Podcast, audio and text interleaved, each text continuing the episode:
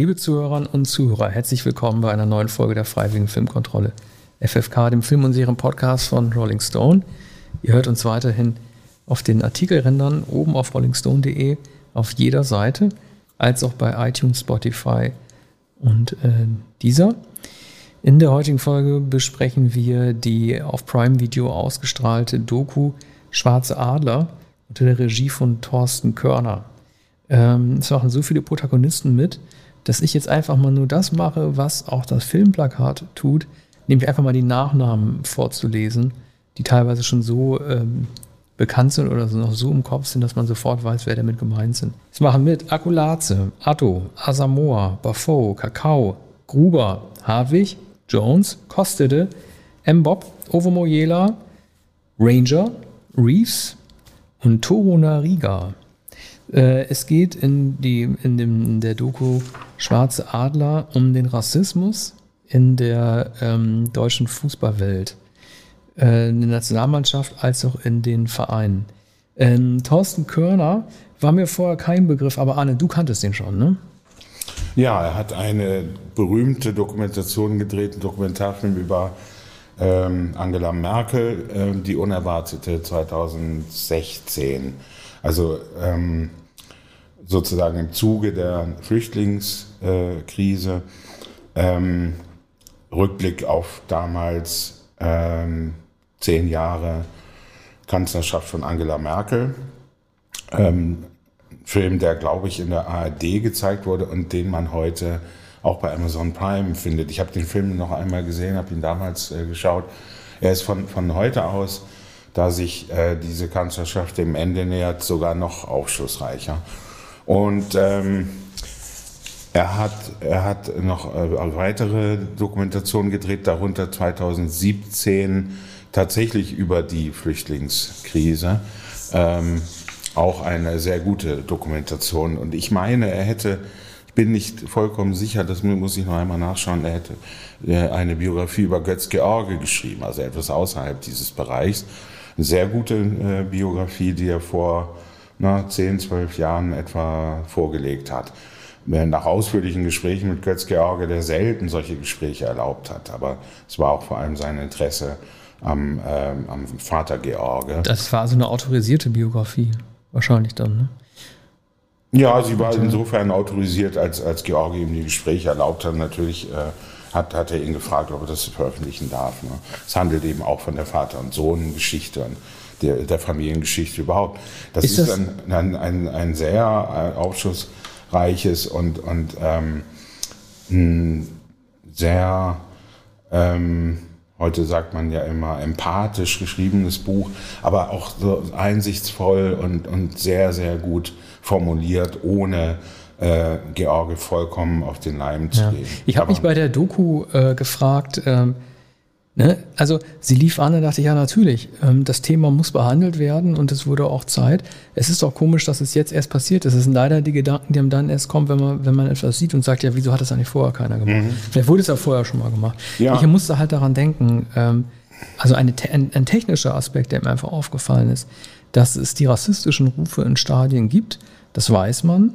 Es ist doch erstaunlich, wie selten sie ähm, von den Mikrofonen ausgespielt werden, oder von oder Leute, die diese Rufe machen, von Kameras eingefangen werden, wenn es dann mal passiert. Ich habe immer das Gefühl, wenn man die normalen Ausstrahlungen sieht, dann werden dann entweder, ich will ja nichts unterstellen, aber man hat immer das Gefühl, als würden irgendwie Mikrofone im Publikum dann leiser gestellt.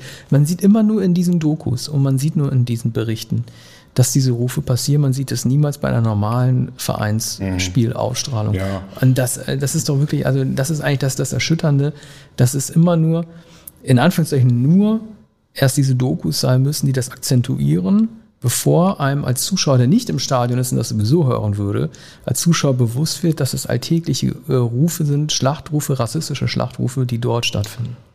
Ja, also es gibt in der Dokumentation ähm, natürlich Ausschnitte, vor allem aus dem aktuellen Sportstudio, da im Wesentlichen Interviews mit den ähm, Fußballspielern. Ähm, auch Beispiele dafür, wie, ähm, sagen wir, lasziv, ähm, scherzend, ähm, leichthin früher ähm, äh, die Spieler befragt wurden, noch bis in die 90er Jahre etwa. Man sieht Wim Tölk im aktuellen Sportstudio, glaube ich, ähm, mit ähm, Fußballerinnen, mit drei. Fußballerinnen, mhm. glaube ich. Ja. Ähm, die nur das, das Gesicht verziehen, ne? Vor und das unangenehmer. Das Tor des Monats einer Spielerin aus Jamaika, die 1974, glaube ich, ähm, eine der frühen Fußballspielerinnen war und deren äh, wirklich eindrucksvolles Tor dann das. Ach, das, das war 76. 76. Sah aus wie ja. 74, fand ich aus, waren aber ja. tatsächlich späte 70er. 19, das weißt du genau. Ah, nee, ich, muss ganz, ich muss dir kurz unterbrechen. Ich, muss, warte, ganz, ich muss dir das ganz kurz sagen, sonst vergesse ich es. Ich vergesse es, sonst ich vergesse es. Ist dir nicht auch aufgefallen? Das dachte ich bei dieser Sportschau-Szene.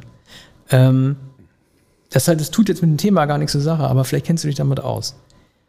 Als Kind war ich immer beeindruckt, fast schon erschrocken von äh, Studiohintergründen, die immer schwarz waren. Das ist heute nicht mehr der Fall. Man hat dann immer den Eindruck, als wäre das fast so eine Welt, aus der dann irgendwie äh, so ein Monster finden, aus der Schwärze rausgreifen könnte und jemanden packt. Warum waren eigentlich immer Studiohintergründe? Muss das aufgrund der Techniken, äh, der Kameratechniken damals immer so gemacht werden? Warum waren Studiohintergründe immer dunkel? War das, das so beim mehr. aktuellen Sportstudio und, ja. und bei der, bei der ähm, wie heißt denn die Bundesliga-Sendung der ARD, die, die am Samstag? Sportschau. Ja, einfach die Sportschau. Naja, da wo du Publikum ja. siehst, nicht. Aber mhm. wenn du in die Tiefe gehst, in den hinteren ja. Bereich, ist der immer verdunkelt. Das hast du bei allen Sendungen. Ich habe mich das als Kind, als jemand, der mhm. in den späten 70ern, frühen 80ern groß geworden ist, mich hat das immer beängstigt, dass es damals nötig, nötig gewesen sein muss, alles im Dunkeln hinten abzuhalten. Naja. Das, das war nur so eine das Beobachtung. Das kann ich nicht aufklären, aber beim, äh, ich glaube, dass das stimmt bei, beim aktuellen Sportstudio. Also da saß, waren die Tribünen vor schwarzem Hintergrund. Das wollte man auch mal schlicht halten. Das Publikum wurde ja auch nicht sehr oft gezeigt. Jedenfalls. Ähm, Vielleicht konnten Kameras mit den tiefen Verhältnissen nicht umgehen. Ja, Weiß ich nicht. Na, ja. egal. Ähm, es gibt.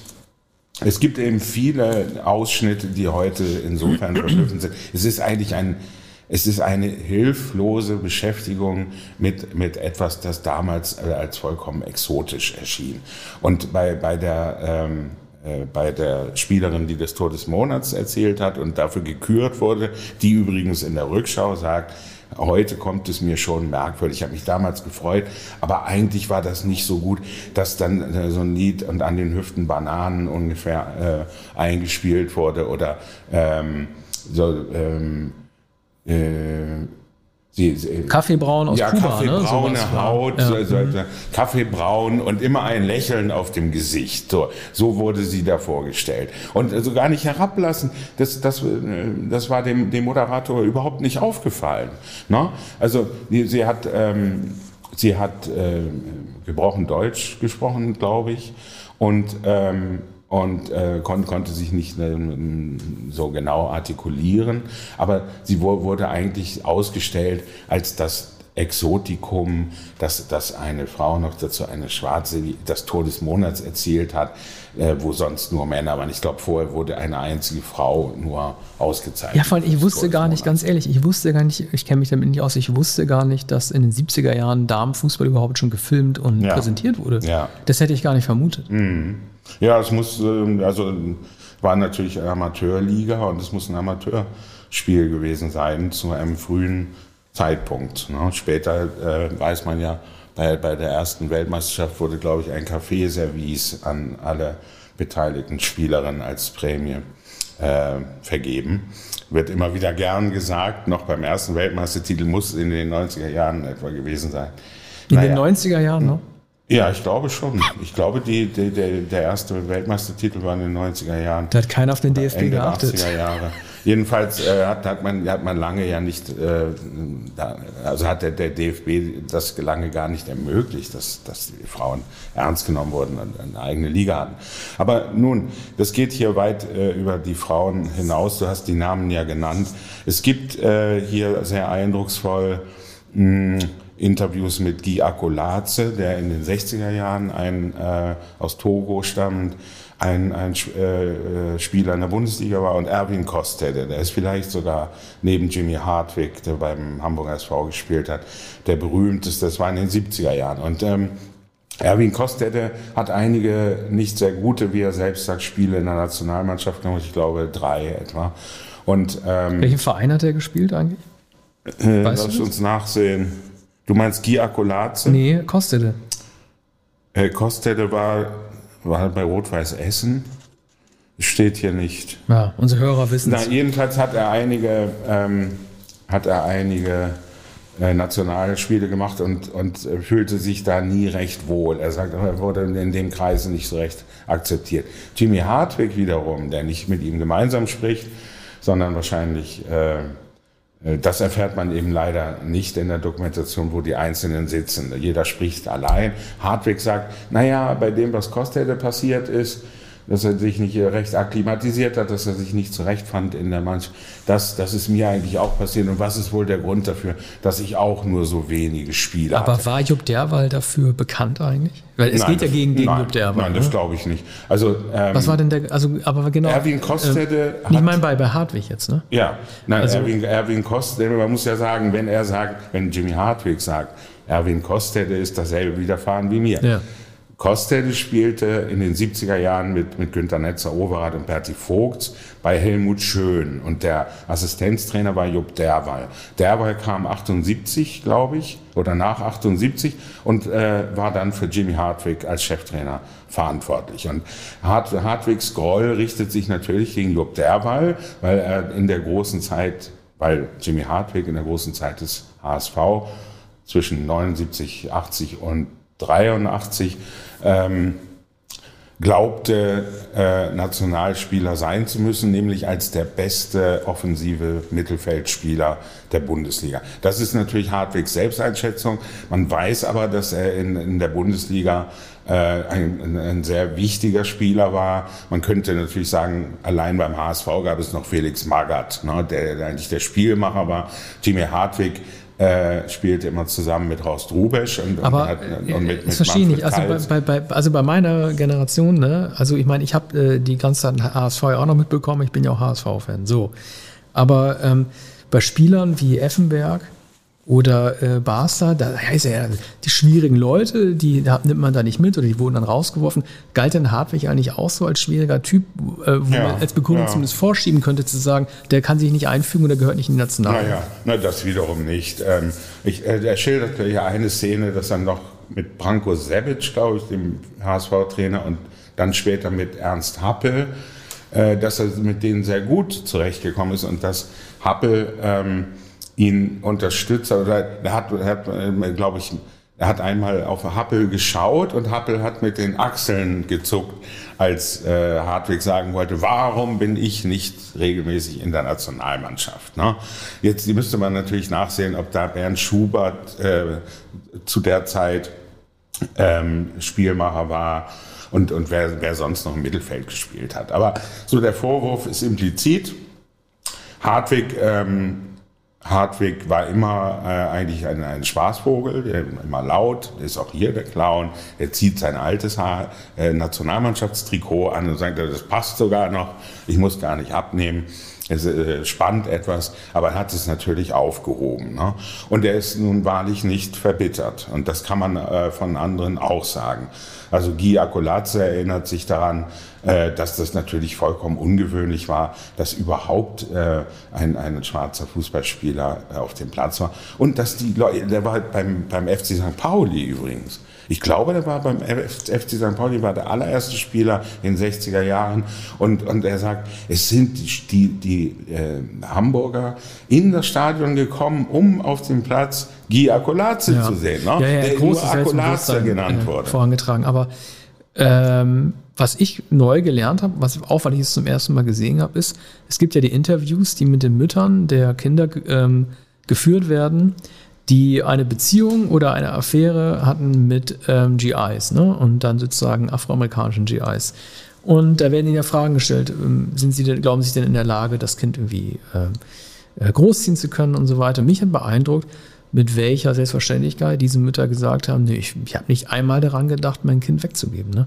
Also es gab nicht einmal irgendwie die Überlegung, ja, eigentlich haben sie recht und ich weiß nicht, was ich machen soll. Nein, diese Frauen, so schüchtern sie auch vor der Kamera aufgetreten sind, haben doch eine sehr große Selbstbestimmung gesagt, dass es für sie völlig außer Frage steht, dass dieses Kind bei ihnen bleibt und nicht zur Adoption oder sonst wie weggegeben wird. Ich habe jetzt keinen Überblick, äh, wie viele äh, Frauen damals sitzen gelassen wurden von GIs, die wieder zurück nach Amerika mussten oder sonst was getan, äh, gemacht haben. Aber das fand ich eigentlich fast noch am, am, am, am äh, bewegendsten zu sehen, halt, dass diese Mütter überhaupt nicht den Plan haben, irgendwie ihr Leben jetzt so umzuwerfen, dass sie ihr Kind nicht mehr haben wollen.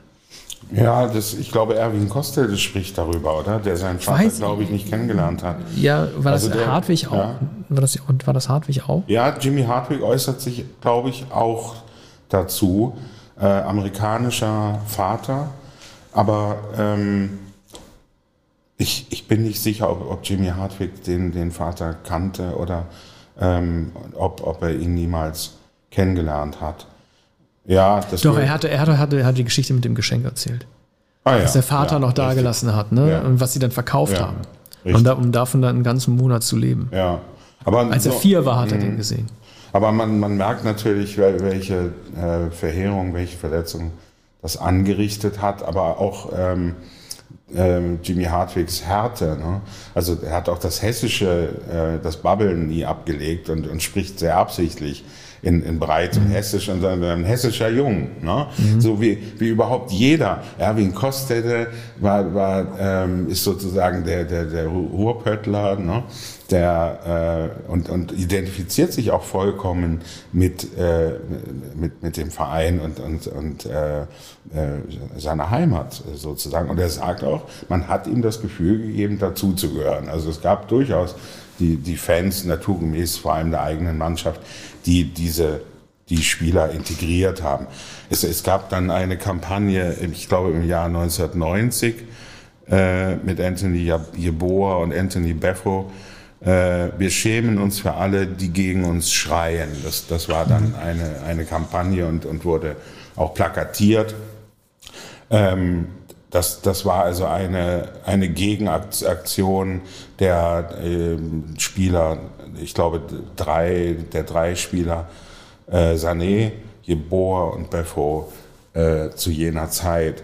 Also es, es gab immer, immer mal wieder äh, so Ausschreitungen bei Jordan Torunariga war das im Jahr 2020 und das wurde tatsächlich gefilmt, dass er nach, nach Anwürfen, das war bei Hertha BSC im Stadion, äh, nach, nach Schreien von der Tribüne so einen Wasserkasten umgetreten hat und dann die rote Karte bekam und äh, vom Platz gestellt wurde. Ja. Das, sind, das sind, wie gesagt, die Sachen, die ich gerne mal live im Film sehen würde, die man dann einfach, also klar, das ist Umschluss, rote Karte geht schon, aber die äh, Rufe aus dem, mhm. äh, aus dem Stadion. Also es, es wirkt immer so ein bisschen so, als, als hätte man zu viel Angst davor, als übertragender Sender etwas zu zeigen, für das man nachher gerade stehen müsste, auch wenn man nur der Sender das überträgt. Ja. Ich weiß gar nicht, wie die, wie die Verhältnisse da sind, aber ich finde es einfach, ich einfach auch beschämend, wenn man solche Sachen immer nur in Dokus sieht und hinterher. Ja, also ich, es gibt eine Passage aus dem aktuellen Sportstudio aus den 90er Jahren, da wird dann gesagt, wir wollen es jetzt nicht wiederholen. Also da wurde mhm. um 22.20 Uhr oder 40 Uhr äh, dann im Rückblick auf den Spieltag gesagt, wir wollen das hier gar nicht sagen, so, so schrecklich waren, waren diese äh, äh, waren diese Beschimpfungen von der Tribüne, dann wurde es, wurde es eben nicht gesagt. Na gut, in der Sportschau wird natürlich so eine rote Karte gezeigt und wird auch der, der Grund äh, dafür genannt. Ich, ich jedenfalls denke ich, dass das in, in der Sportschau zu sehen war, weil ja auch erklärt werden muss, warum er den Getränkekasten da äh, ja, wirft und weshalb er die rote Karte bekommt. Aber es stimmt, da ist es ist natürlich so ähm, Aktion und Reaktion. Es muss der Grund dafür genannt werden, warum das Spiel sich so geändert hat. Und es kam eben etwas von den Rängen hinzu, äh, weshalb das so war. Übrigens gab es dann später die Solidarität, dass beim nächsten Spiel von Hertha BSC ähm, Transparente hochgehalten wurden.